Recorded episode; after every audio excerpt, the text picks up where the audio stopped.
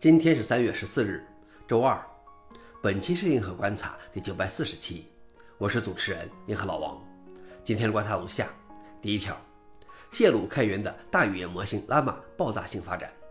之前我们在第九百三十四期中报道过，有人通过 BT 种子泄露了 Meta 的大语言模型 Llama 的权重及存储在神经网络中的训练知识。随后，围绕着 Llama 的发展出现了爆炸性的增长。开源社区迅速对 Llama 进行了优化和开发，使其能运行在普通人能使用的硬件上。三月十一日，能运行在 M1 Mac 的版本 Llama CPP 出现。随后几天，人们在 Windows Pixel 6、树莓派4上成功运行了它，而且效果令人满意。消息来源：阿斯泰克尼口。老王点评：这真正体现了开源力量，往往是专有软件开辟方向，开源软件迅速引爆它。第二条是 WordPress 拥抱去中心化社交网络。WordPress 和 Tumblr 等服务的母公司 Automatic 收购了 ActivityPub for WordPress 插件，并招募了该插件的开发者。ActivityPub 是一个开放去中心化社交网络协议，被 Mastodon、PeerTube 等应用使用。该插件允许其他联邦平台的用户订阅 WordPress 博客，在联邦平台上发布的评论会成为博文的评论。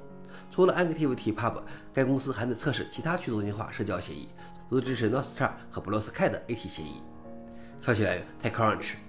老王点评：以 WordPress 所占据的百分之四十的全球网站份额来说，这对去中心化网络很有推动作用。最后一条是 Meta 停止对 NFT 的支持。Meta 发布消息称，该公司将关闭 Instagram 和 Facebook 上的 NFT 的功能。这一功能去年五月才开始在特定的 Instagram 创作者中测试，六月又有一些 Facebook 用户参与测试，到七月，Instagram 上为一百多个国家的创作者扩大了 NFT 支持。Meta 表示，它正在将其投资从 NFT 转向 Meta Pay 等产品，以及使创作者能够直接在 Meta 平台上赚钱的功能。消息来源：TechCrunch。老王点评：除了特定文物价值的 NFT 和功能性的 NFT，其他的小图片几乎没有任何价值。以上就是今天的硬核观察。